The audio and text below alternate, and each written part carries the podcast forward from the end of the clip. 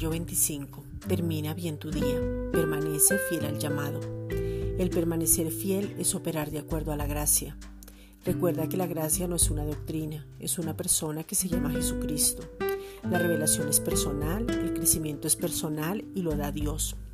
No somos iguales, pero cada uno opera de acuerdo a la gracia, al don y al llamado. Permanecer es mantenerse, estar, persistir en lo que el Padre te ha dicho. El Maestro tiene una gracia para traer luz. El Evangelista tiene una gracia para traer gente a Cristo y que nazcan de nuevo.